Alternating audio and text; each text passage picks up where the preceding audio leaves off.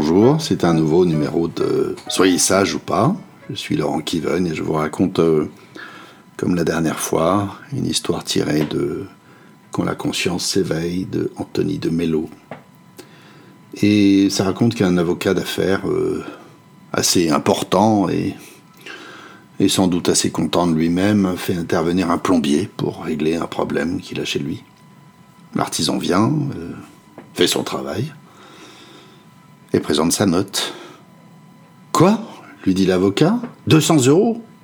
Euh, moi-même, en tant qu'avocat d'affaires, euh, je ne facture pas aussi cher pour si peu de temps. Ah oui, oui, oui, lui répond le plombier. Moi aussi, quand j'étais avocat, je ne demandais pas aussi cher. Voilà, c'est la fin de cette courte histoire. Euh, mettez sur pause. Ça vous est déjà arrivé d'un plombier qui facture aussi cher qu'un avocat? Est-ce que vous êtes vous-même avocat? Qui sait? Euh, Mettez sur pause et on se retrouve de l'autre côté. Euh, je trouve que ce qui est drôle dans cette histoire, c'est la valse des étiquettes.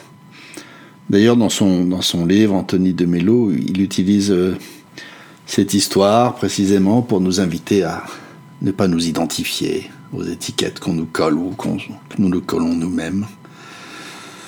Non, je ne suis pas avocat, je ne suis pas tout entier avocat, ni même plombier. Et ce n'est pas seulement le fait de, faire des métiers, tel ou tel métier, et que ces deux personnages font des métiers différents.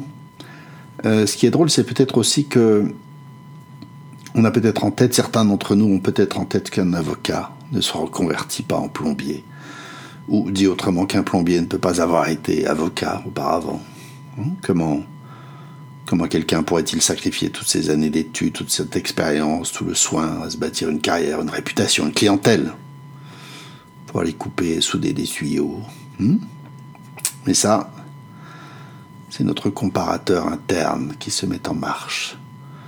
Celui qui, pour nous-mêmes, nous a fait dire qu'on a fait mieux ou moins bien que telle ou telle autre personne. Mais au bout du compte, qu'est-ce qui aura fait la différence entre la vie d'un plombier et celle d'un avocat d'affaires? Qu'est-ce qui aura fait la différence entre votre propre vie, celle et la vie de ceux que vous auriez aimé être? Il me semble, moi, que rien de ce qui est véritablement important n'est dans le domaine du visible, n'est dans le domaine du comparable. Voilà, c'est la fin de ce numéro. Cliquez, partagez, parlez-en autour de vous. À bientôt.